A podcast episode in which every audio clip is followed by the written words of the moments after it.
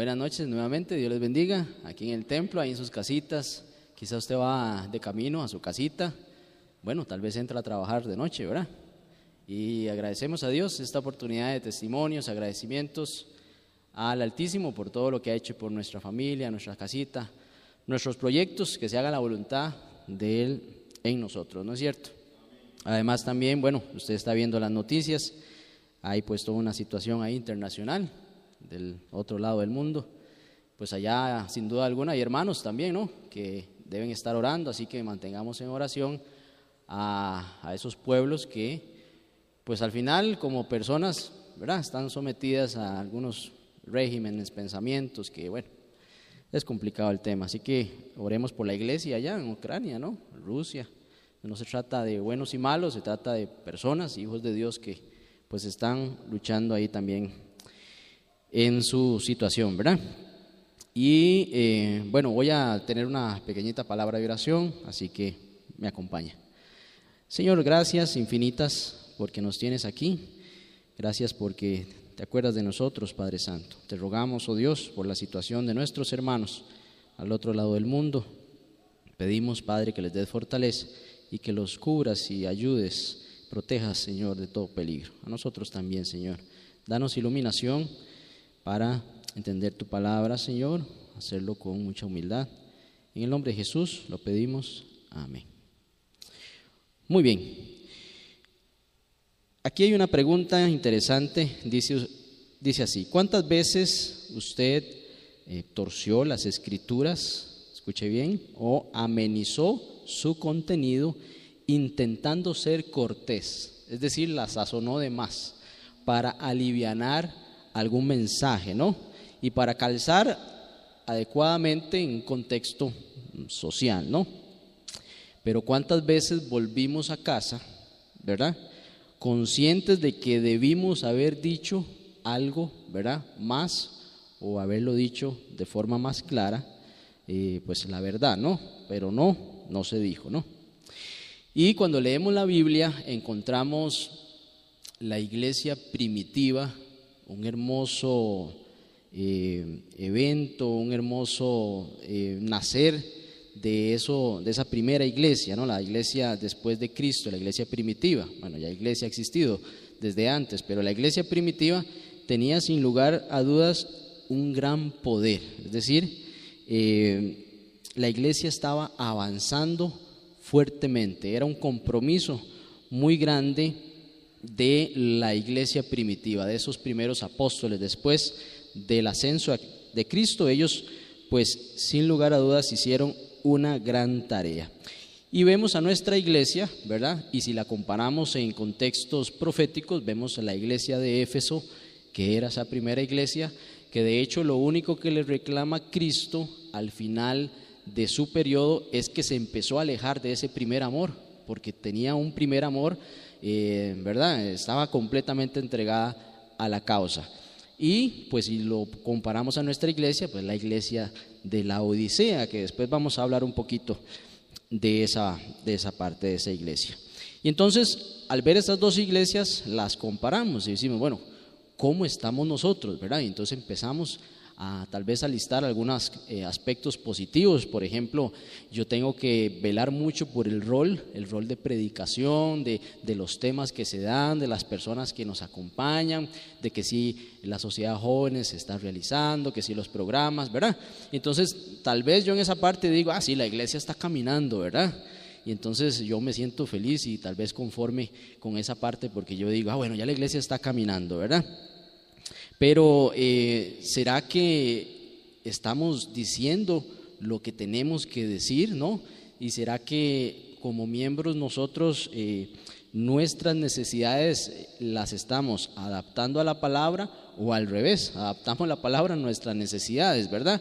Porque una cosa es el funcionamiento y otra cosa es el mensaje y la respuesta que nosotros como miembros estamos teniendo, ¿verdad? Entonces, Vemos esas dos iglesias en Hechos 1 y, pues la iglesia nuestra, si podemos decirle algún nombre, la iglesia moderna, ¿verdad? La iglesia contemporánea, la que usted y yo nos tocó vivir. En esa iglesia contemporánea, pues eh, sí, avanza, hay, hay cosas importantes. Sin embargo, la iglesia primitiva, sí, vemos cómo se convertían miles de personas. Ahora, se convertían eh, bajo, bajo una, un compromiso, bajo una convicción, ¿sí? No era solamente tal vez participar de algo, sino que habían realmente eh, conversiones, ¿no? Conversión y convicción. Y aún así esta iglesia, ¿verdad? Era perseguida.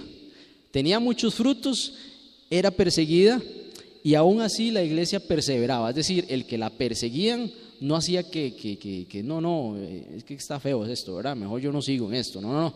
Más bien la palabra dice que crecía, era como una semilla lo que ahí se encontraba. También vemos un Esteban donde es apedreado. Oye, qué muerte es fea esa muerte, ¿no les parece?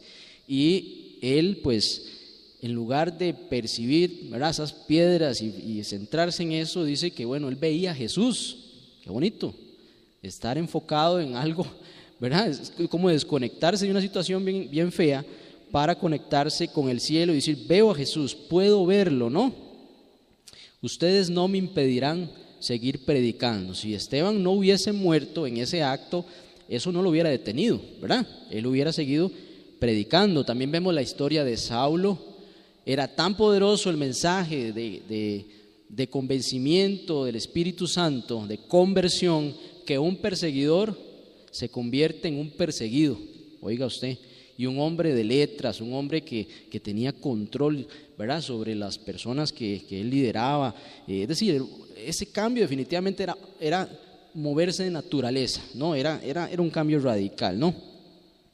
Y vemos cómo se cumple la palabra de Cristo en Mateo 6, 16, 18, donde edificará mi iglesia y las puertas del Hades no prevalecerán contra ella. Entonces vemos una iglesia exitosa, va avanzando, ¿no es cierto? La iglesia primitiva tenía entonces esta característica, nada podría detenerla, ella iba avanzando, era como un tsunami, ¿verdad? Ahora que se usa mucho esa palabra. Tenía un poder incontrolable, ¿no? Bueno, esa era una característica muy buena de esa iglesia. Ahora podemos analizar también nuestra iglesia contemporánea, ¿verdad? Yo no sé si los tiempos influyen mucho, pero no sé si usted ha percibido que la sociedad hoy está como más sensible, ¿no? Entonces hay que cuidar mucho lo, que uno dice porque por ahí alguien se puede dar por aludido y es un problema, ¿verdad? Hasta legal. Bueno, en nuestras iglesias podría presentarse algún efecto eh, similar, ¿verdad? Por alguna cosa mínima, por alguna situación, un desacuerdo, por ahí decía el pastor el sábado, si no me saludaron, ¿verdad?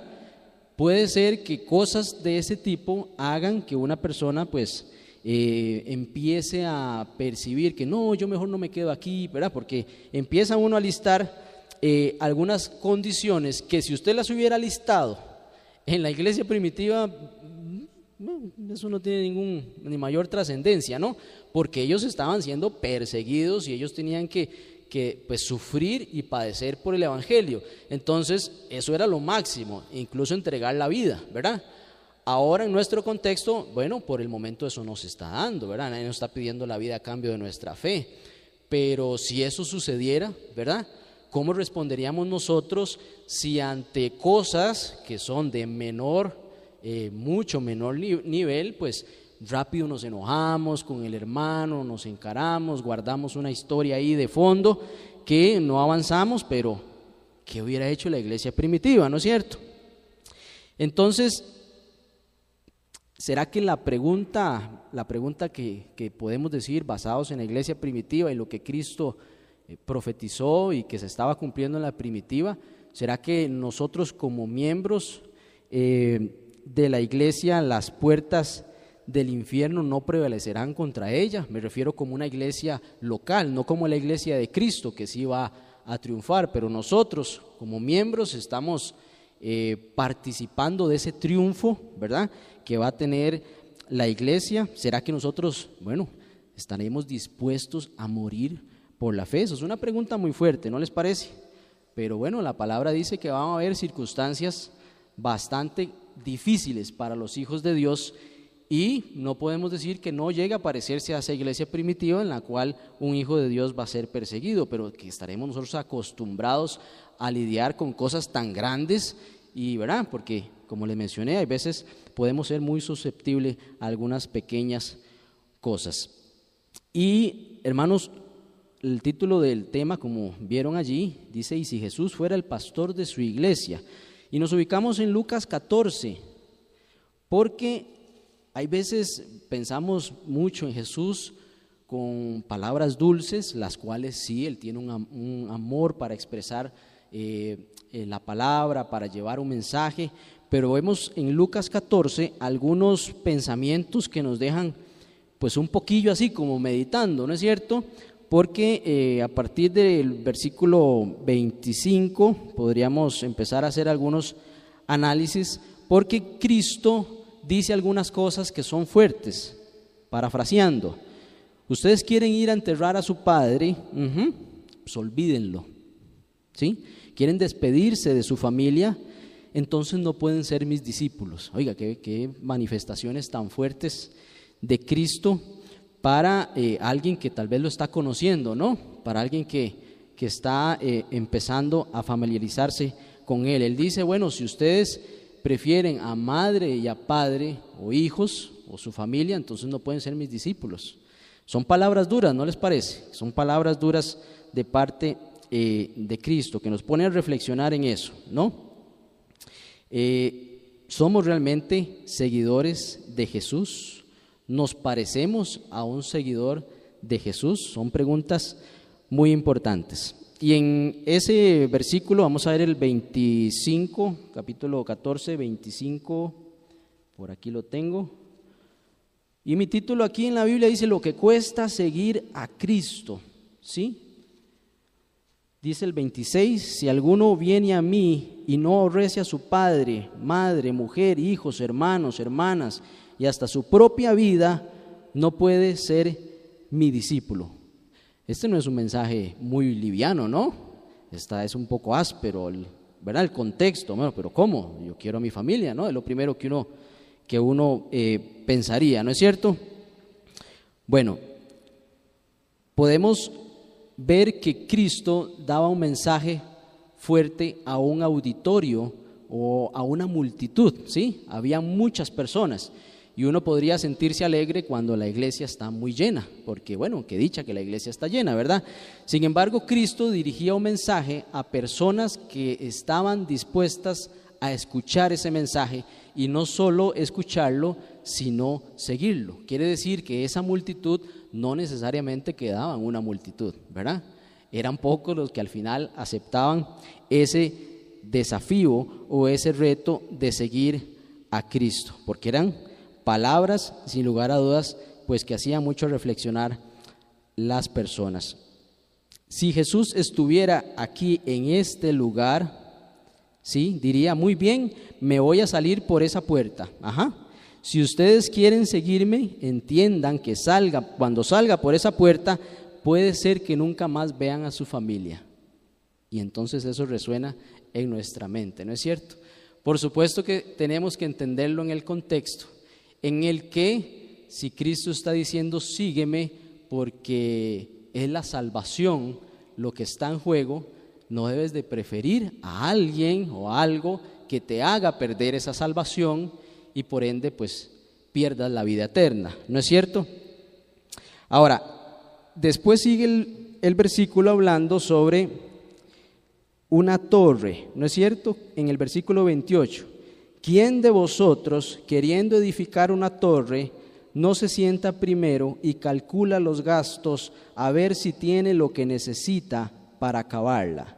No sea que después que haya puesto el cimiento, no pueda acabarla y todos los que vean comiencen a hacer burla de él. Usted sabe que yo agarraba este texto y bueno, está muy bien aplicado cuando vamos a planificar algo, ¿verdad? Si yo voy a construir, si yo voy a hacer un planeamiento aquí en la iglesia, entonces yo, ah, mire qué bonito este texto. Pero resulta que Cristo se lo está aplicando a él. Nos está diciendo, note que el anterior texto le está diciendo, si usted me va a seguir, usted tiene que pensar que puede que usted tenga que eh, dejar, ¿verdad? Parte de su parentela porque no aceptan ese mensaje de salvación, ¿no? Porque van a estar en contra de usted seguir, seguirme a mí, dice Cristo. Y después dice que si alguno, ajá, va a construir una torre y no planifica, estamos en el mismo contexto. Quiere decir que Cristo está diciendo que si usted no percibe el sacrificio que usted tiene que hacer para seguirme a mí, si usted no percibe que tiene que hacer una eh, visualización de que esto no va a ser fácil, ¿verdad? Es como si a medio camino usted fuera a dejar botado todo. Entonces Cristo le está diciendo a estas personas, mire, hay que hacer un sacrificio, hay que visualizar y ver que esto no va a ser fácil, que usted tiene que pensar que debe entender que más adelante la situación va a ponerse complicada, ¿sí? Por eso le está hablando sobre entender lo que más adelante puede llevar y no sea que a medio camino usted desista de, esa, eh, de ese proyecto de vida que usted ha emprendido que es al lado de él. Eso lo encontramos en Lucas, sí, capítulo 14, versículo 28. Ahora bien, más adelante podemos encontrar también sobre una comparación que hace en el versículo 14, versículo 38, capítulo 14, versículo 38. Vamos a ver, perdón, más adelantito, el 31, perdón, ahí me equivoqué. Dice, ¿o qué rey al marchar a la guerra contra otro rey no se sienta primero y considera si puede hacer frente con diez mil al que viene contra él con veinte mil. Y si no puede, cuando el otro está todavía lejos, le envía una embajada y le pide condiciones de paz. Quiere decir que además de mostrarnos lo difícil que puede ser seguir a Cristo, porque la familia misma puede ponerse en contra de esa decisión, y que si además no pensamos que si no visualizamos ese compromiso de seguirlo a Él a medio camino, podemos eh, dejar todo votado porque simplemente no medimos lo que eso implicaba y que además podemos ir a una guerra y vemos que el que está al otro lado tiene 20 mil hombres y yo solo tengo 10 mil, ¿cierto? Puedo pensar, no, yo esta guerra mejor no voy, de una vez de entrada, y me voy a, con mejor que unos embajadores y hago ahí un tratado de paz con el otro, con el otro rey que viene contra mí. Ahora, Cristo no está diciendo que no vaya a la guerra, no le está diciendo no vaya, no le está diciendo vea que usted va a ir a una guerra que es muy importante y usted va a percibir que va a ir en desventaja. Por eso, piense esto que está tomando, que está queriendo hacer. Es decir, Cristo está llevando a su audiencia a una realidad. No le está eh, dando una idea falsa de lo que es seguirle a Él. Cristo está siendo eh, sincero de que va a ser difícil y que usted tiene que tener esa realidad de esa decisión que usted está tomando.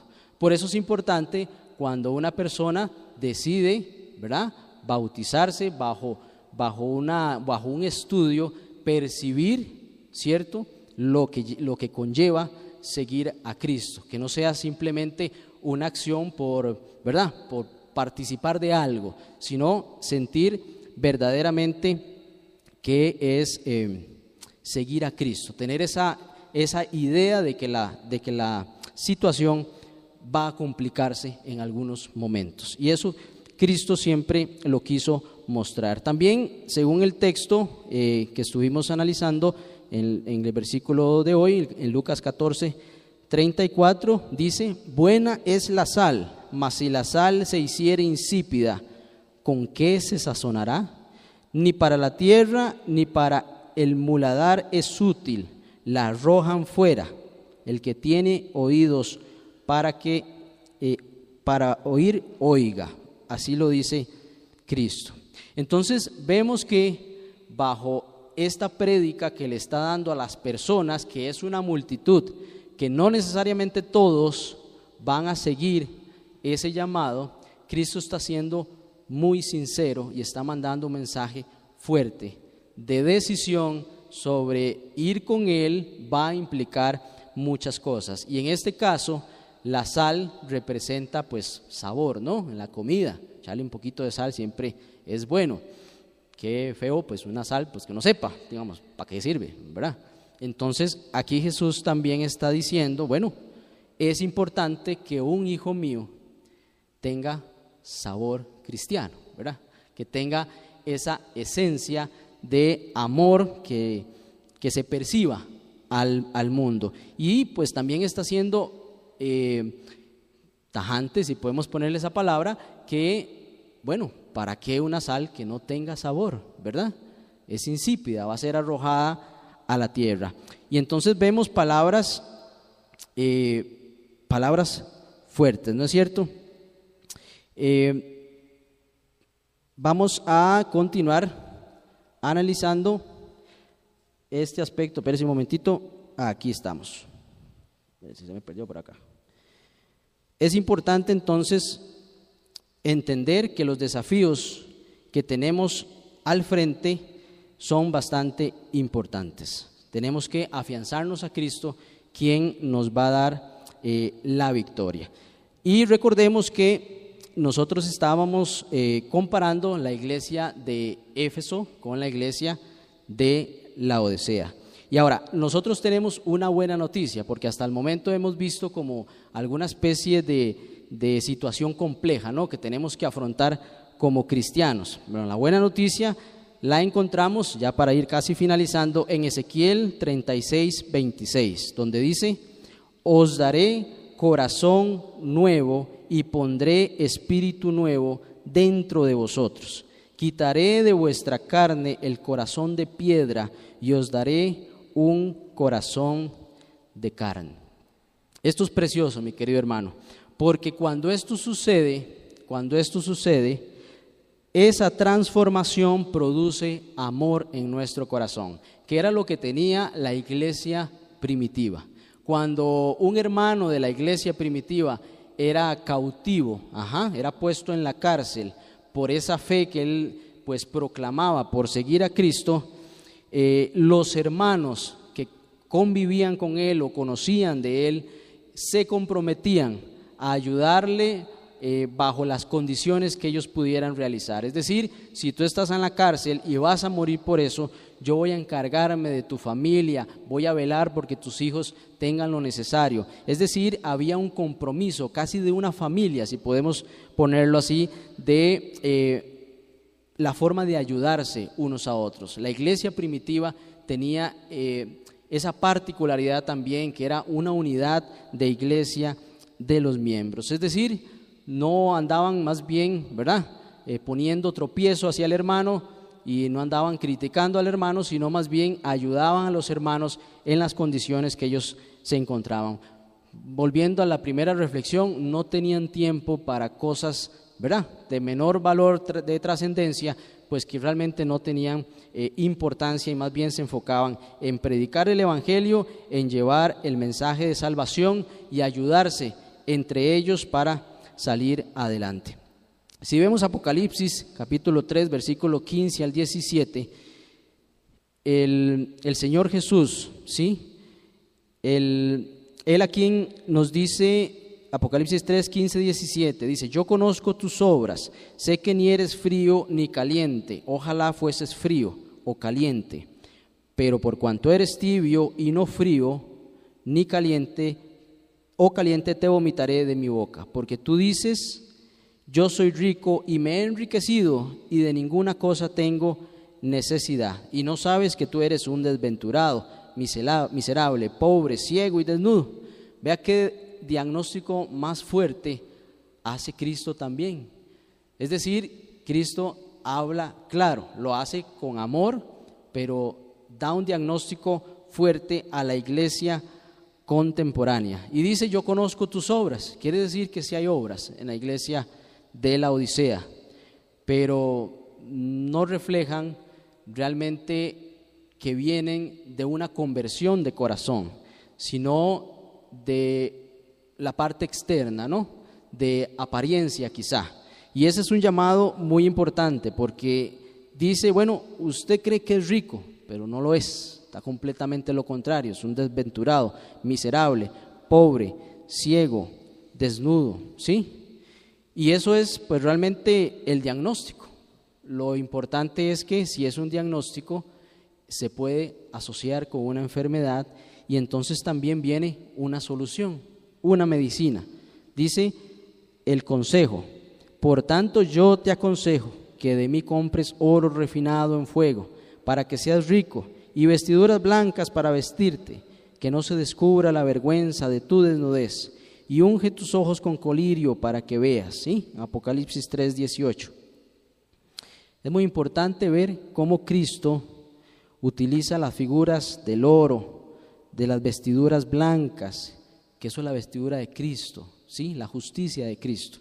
Debemos de cubrirnos con la justicia de Cristo para cubrir nuestra desnudez, nuestra vergüenza, y que nuestros ojos sean abiertos, aunque están abiertos, pues no están abiertos, ¿verdad? Están cerrados ante las cosas espirituales y logremos ver la misericordia de Dios y el plan de Dios para con su iglesia, que la quiere llevar al triunfo, ¿no? Es decisión suya y mía si queremos ser partícipes de esa iglesia. Así que lo importante es que, bueno, hay un diagnóstico, sí.